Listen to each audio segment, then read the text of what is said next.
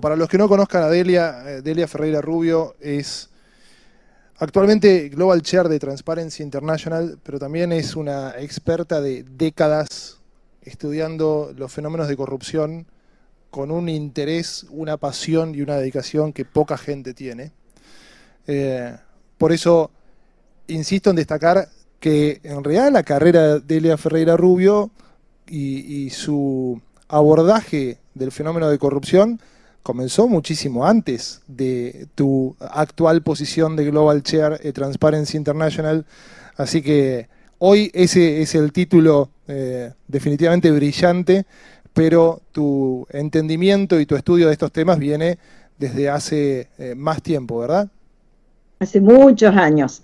30 años colaborando con Poder Ciudadano y por supuesto que antes trabajando en todos los temas que están en la base de la lucha anticorrupción. Cuando uno lucha contra la corrupción o por la transparencia, al ponerlo en positivo, lo que por lo menos eh, nosotros entendemos en Transparencia Internacional es que estamos trabajando por la calidad de la democracia, por los derechos fundamentales, por el Estado de Derecho. Así que en ese sentido mi trabajo empezó todavía mucho antes, trabajando por ejemplo en financiamiento de la política cuando volvimos a la democracia en el 83, para que se den una idea. Lo bueno es que esos temas en los que vos trabajás son temas que te van a dar trabajo siempre. Financiamiento de la política, corrupción. A ver, eh, pero creo que es oportuno mencionar que la primera vez que la escuché a Delia hablar en una conferencia quedé impactado porque su abordaje del tema era 100% práctico, realista. Hacía una comparación, decía, bueno, en este contrato, eh, digamos, hubo corrupción por este monto que equivalía a estos cinco puentes que ustedes ven acá que se construyeron en esta provincia, había cinco más que se podían construir. Bueno, y así siempre eh, una, una, visión muy bajada a tierra. Entonces, la verdad que nos encanta invitarla a Delia a la conferencia porque ahora además tenemos la ventaja de que estando, eh, digamos, en, esta posición tan especial en Transparency International, tiene una visión global como muy pocas personas. Y ese es el motivo que nos, nos vuelve a encontrar hoy. La verdad que queremos escuchar, Delia, qué es lo que está pasando de, digamos, de, tu parte, con tu visión, en temas de compliance, de anticorrupción en el mundo. Cuando charlábamos sobre este panel, mencionamos algunos de, de esos puntos, eh, hablábamos de eh, beneficial ownership, hablábamos de whistleblowers, de lobby, etcétera. Pero yo te voy a pedir que vayas recorriendo cada uno de esos puntos y cualquier otro que quieras mencionar y los vamos charlando acá, vos y yo, eh, delante de toda esta gente. Dale, encantada y gracias otra vez por la invitación, es un gusto acompañarlos siempre. Y con lo que vos decías de, de la conexión con la realidad, precisamente ese es un punto central porque estamos viendo, y es un problema creciente, el de la desconfianza en el mundo sobre las instituciones, sobre el sector privado, sobre las ONGs, ni qué decir políticos, gobiernos, etcétera. Y esa desconfianza muchas veces se vincula con eh, la apatía, la indiferencia, la tolerancia a la corrupción. Y en ese sentido yo creo que eh, nosotros tenemos que trabajar todos juntos para mostrar que cuando se lucha contra la corrupción en realidad se están defendiendo los derechos de todo el mundo, porque eh, de todos nosotros como ciudadanos, por más alejados que nos parezca que estamos de la corrupción. Muchas veces la gente dice, bueno, yo no soy política, no soy empresario, la corrupción no tiene que ver conmigo, pero el dinero que se pierde en corrupción es el que no está en escuelas, hospitales, rutas, posibilidades de desarrollo futuro, por eso es importante que todos trabajemos en, en pro de la transparencia. Y todos esos temas de los que hablábamos, ahora yéndonos bien al, campo global y lo que se está discutiendo hoy en el eh, Foro Económico de Davos, en el uh, Pachi Group, en la Alianza Anticorrupción o en el em, eh, Pacto Global de, de Naciones Unidas, tiene que ver con una agenda de integridad más allá del compliance.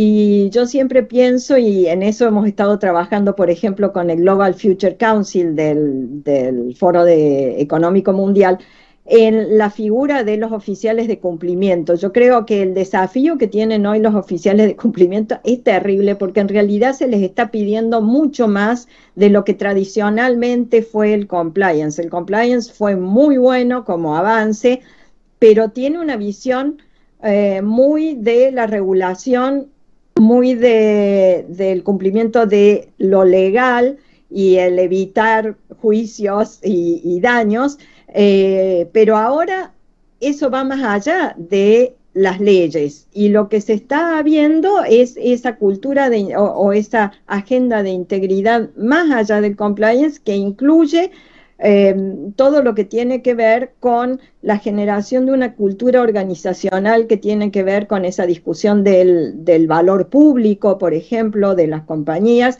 o de la idea de eh, el propósito de las compañías. Todas esas discusiones a nivel mundial apuntan a generar una visión de la cultura en las compañías, en, el sector privado, más allá de el cumplimiento en el sentido de ajuste de la actividad de la compañía o la conducta de la compañía a las normas o regulaciones estatales y va mucho más allá y ese es un desafío para los oficiales de cumplimiento. Y, lo hemos visto, por ejemplo, hemos hecho ejercicios muy interesantes en el, en el Foro Económico Mundial, trayendo a, discutir conjuntamente a equipos de eh, las multinacionales, por ejemplo, que son parte o socios del, foro, eh, trayendo al equipo de compliance con el equipo de eh, sustentabilidad ambiental, con el equipo de personal, para dirimir algunos de los dilemas que se encuentran habitualmente. Y en muchos casos era la primera vez que trabajaban en conjunto para resolver un problema. Entonces, eh, una de las cosas en las que estamos trabajando es en la necesidad de fortalecer las capacidades de los oficiales de integridad, decimos nosotros, y abandonar los hilos en, las empresas en, materia de, respuesta. Recién escuchaba en el panel eh, donde estaba Raúl que hablaban de tecnología. Eso es clarísimamente un área donde es necesario romper los hilos, porque si no, eh, no, ningún oficial de cumplimiento puede efectivamente eh, dar respuesta a un análisis de riesgo o de impacto en, esa área.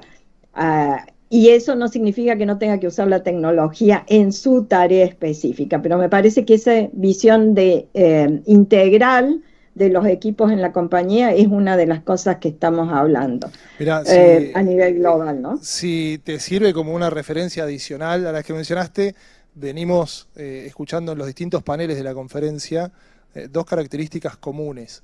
Una, tecnología. Yo, en un momento esto parece Silicon Valley, porque cada cosa que hablamos, todo nos lleva a la tecnología y yo les juro que no está armado, no es que lo preparamos antes. Eh, y por otro lado, hablábamos, eh, digamos, en distintos paneles sobre cómo se va ampliando cada año, digamos, el espacio que el compliance officer tiene que abarcar. Y vos lo mencionás diciendo, no es solo una cuestión legal, sino que también hay conceptos de integridad que están de fondo. Y más temprano hablábamos sobre, aún la cuestión legal solamente, cómo continúa creciendo. Entonces, de golpe es como que eh, el rol del compliance officer de a poco se va convirtiendo en que se supone que tiene que ser un experto en prácticamente todo y además llevarlo a la práctica con suma eficiencia y por supuesto con muy poco presupuesto. Eh, así que resulta como demasiado desafiante eso, ¿no? Algo, algo va a haber que ajustar.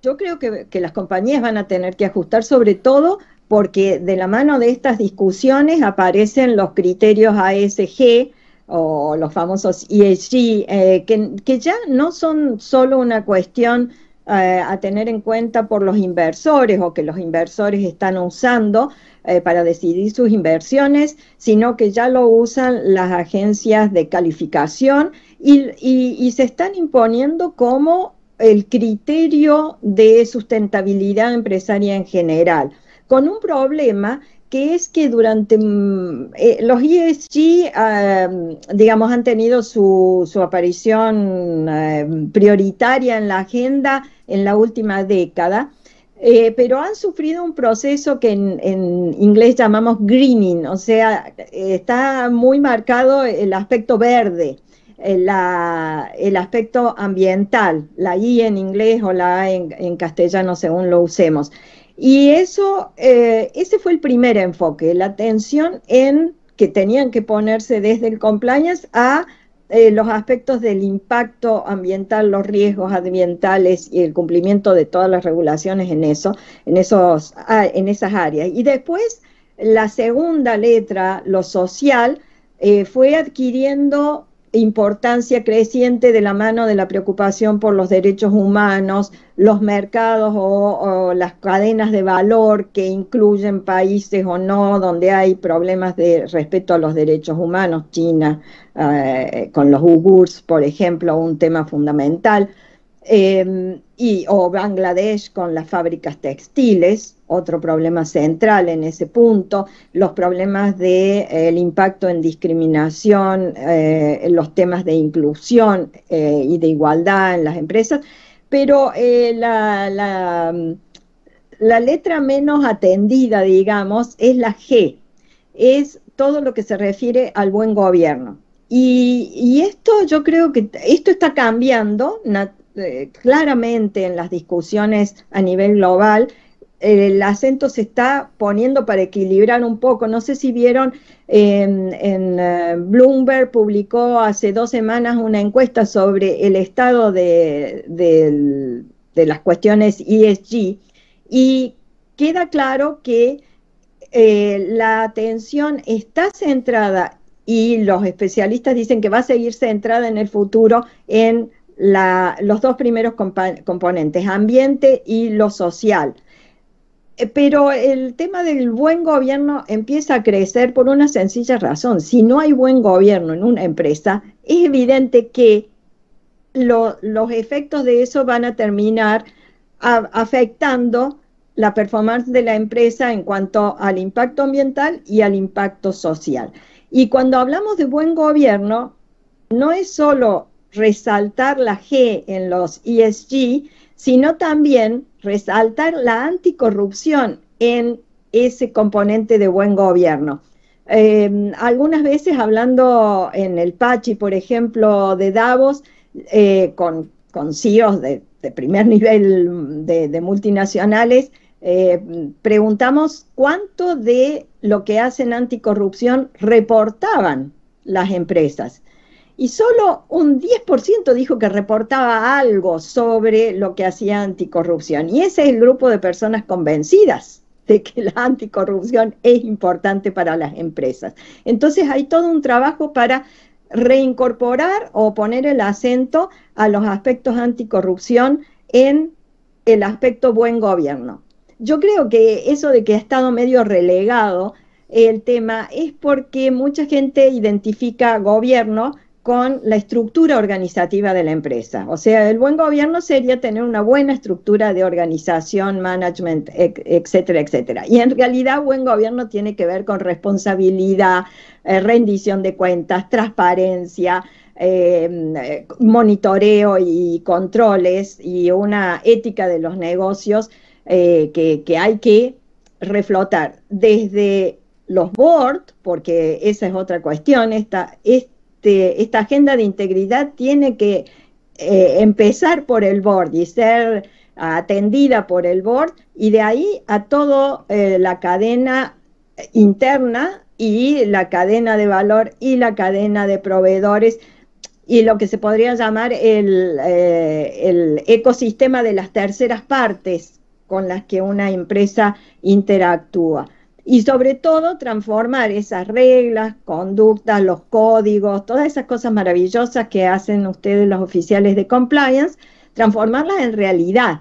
El otro día en un eh, encuentro de AmCham donde estuvimos los dos también, yo contaba el ejemplo o resaltaba la necesidad de coherencia entre las reglas y la conducta.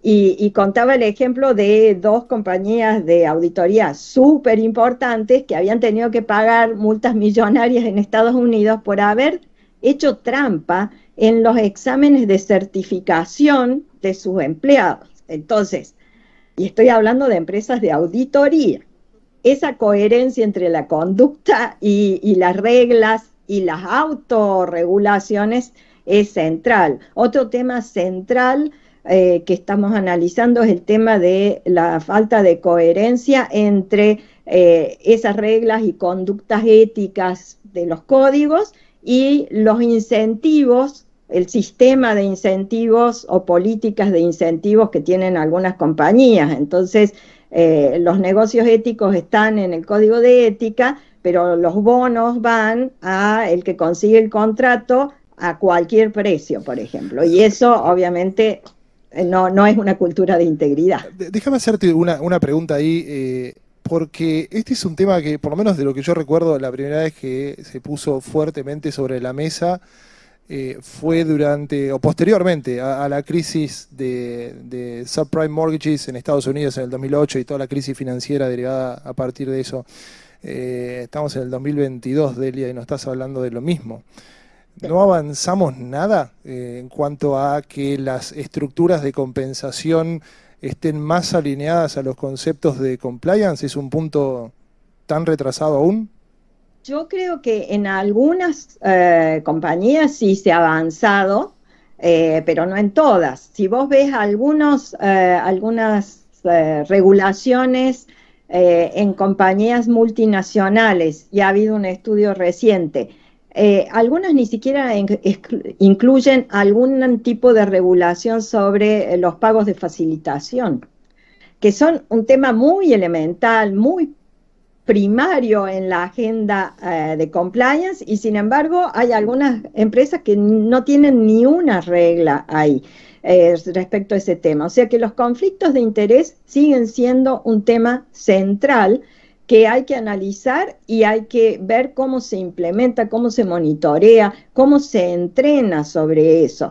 Y hace muy poquito leía una, un, informe, un reporte de una compañía que eh, decía que en realidad habían progresado mucho porque habían incorporado bots muy moderno tecnológicamente para responder las consultas sobre dilemas éticos por parte de los managers, los gerentes, eh, empleados y demás.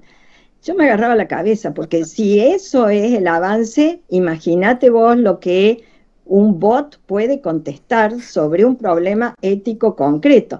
Y me, y me lleva a, a recordarles a todos, y si no la han visto, véanla, una película que se llama Inside Job, que precisamente se refiere a la crisis de, es una película medio documental con entrevistas muy interesantes, a los protagonistas de la crisis del 2008, del subprime, y ahí hay algunas entrevistas donde es increíble lo que contestan estos personajes que estaban al frente de las empresas, eh, con clarísimos conflictos de interés y cuando se les pregunta, ponen cara de ah, había un conflicto, esto es un conflicto de interés, así que ese es un tema para seguir eh, trabajando. Y, otros temas, si querés, nos movemos, no sé cómo andamos de tiempo, pero me parece que... Yo te digo, andamos bien y me acuerdo de algunas de esas referencias en, la película, incluso a, algún estudio académico que había dado unos resultados contundentes y, eran a favor de la empresa A o del, del grupo A, llamémosle, y le pregunté, ¿qué sponsorió? El... No, nadie. ¿Y a usted quién le, le, da respaldo financiero? Ah, el grupo A, dice, fantástico, pero es, este, es maravilloso. Eh, ahora, creo que también con relación a esos temas, el desafío está en sostener la atención a lo largo del tiempo. Porque, sobre todo cuando son temas que derivan de una crisis muy fuerte, de algún caso eh, muy impactante, eh, hay un pico de atención muy significativo durante cualquier cosa entre un mes y un año. Y después el tema perdió eh, importancia y, quedó atrás, ¿no? Entonces, eh, creo que también ese es un desafío que por otro lado, te cuento que, hablábamos en, algunos de los paneles anteriores durante el día de hoy, no vemos que el fenómeno de compliance sufra esa, esa mm, situación. O sea, vemos que crece permanentemente, que está cada vez más presente, que tiene cada vez más espacio y que difícilmente uno podría hoy pensar que digamos, compliance va a, desaparecer como práctica en las empresas y demás. Pero bueno, en el camino hay que ir eh, moldeándolo y, ayudando a que crezca de una manera fuerte y, y madura, ¿no? Pero yo recuerdo que cuando conversamos sobre este panel, también me habías hecho alguna referencia a eh, regulaciones de lobby en Europa. No sé si querés decir algo al respecto, porque el lobby es otro tema que siempre parece que va a entrar en la discusión y siempre logra quedarse afuera. Eh, bueno, no en todos los países, digamos. En nuestro país queda afuera. Eh, pero en Europa, en Europa hay mucho trabajo de la Unión Europea en materia de regulación del lobby, de transparencia, de lo que se llama el, eh, el lobby ético. Em, y, todos los países están trabajando en ajustar su legislación al respecto, así que es un tema a tener muy, muy atento. Y además, eh, todo lo que hace a la divulgación de, de las uh, acciones de lobby está en la agenda y está en, el trabajo no solo de la Unión Europea y sus organismos centrales, sino de los distintos países que tienen que adaptarse a eh, las directivas de la Unión Europea. Y junto con este tema, otro que va teniendo creciente importancia es el tema del financiamiento de la política, que como vos decís es un tema que está para quedarse y se va modificando. Eh, y en Europa, tanto en Europa occidental como en los países del, del, este de Europa, se está trabajando mucho en la regulación y sobre todo la transparencia del financiamiento de la política, porque e, esa relación dinero y política, que es siempre una relación peligrosa, es la ventana de ingreso o la puerta de, oportunidad, la ventana de oportunidad para los casos de eh, corrupción. Eh, la OSD también está trabajando en lo que eh, llama influencia de vida para este, distinguirla de los problemas de la influencia indebida que es uno de los centros de discusión.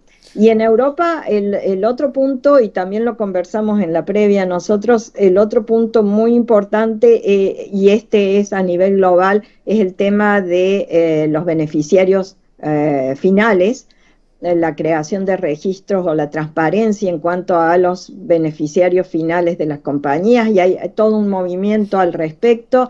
Eh, no solo en la Unión Europea, sino como ustedes saben, en Estados Unidos, con normas que ya se han aprobado. Canadá ha hecho lo mismo.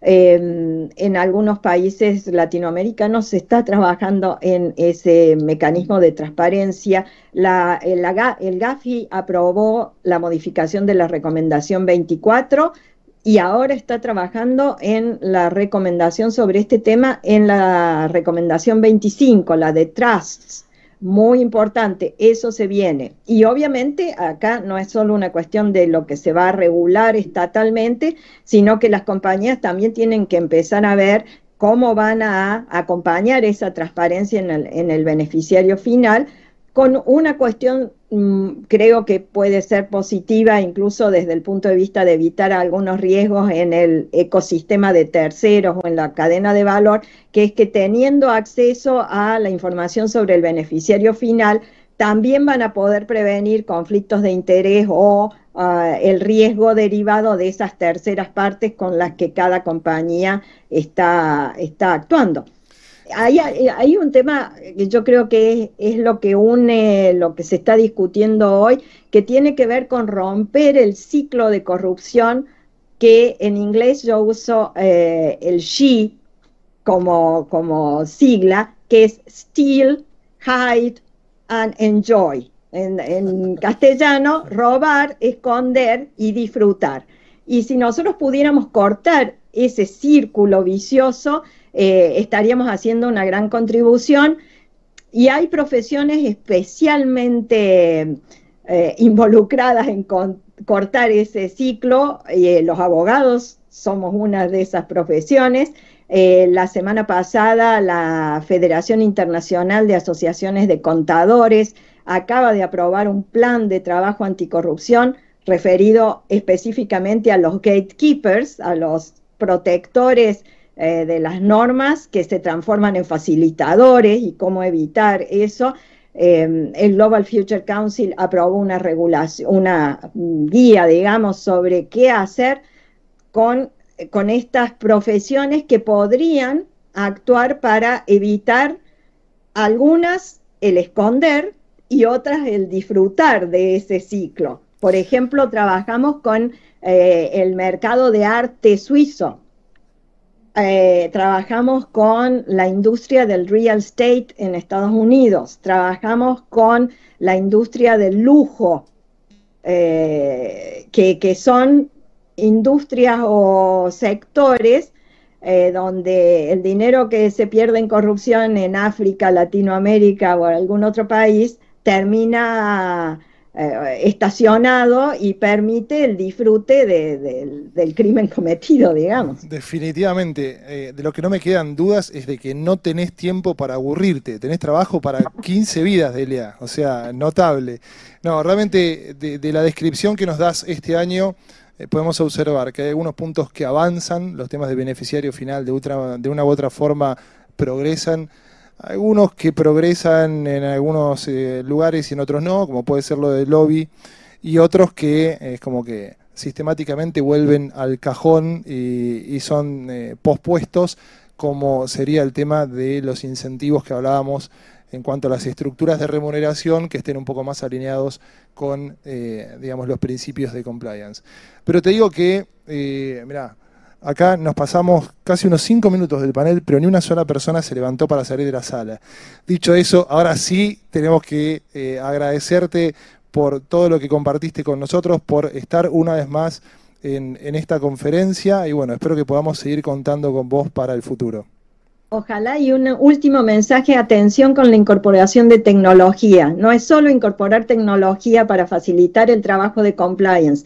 Los oficiales de compliance tienen que atender al riesgo de la tecnología en materia de eh, herramientas que implican discriminación encubierta y por favor no automaticen la toma de decisiones en herramientas de inteligencia artificial. Son herramientas de ayuda, no de decisión. Muchísimas gracias por el tiempo. Al bot para resolver los temas éticos no lo, no lo contratamos. Ok, está muy bien.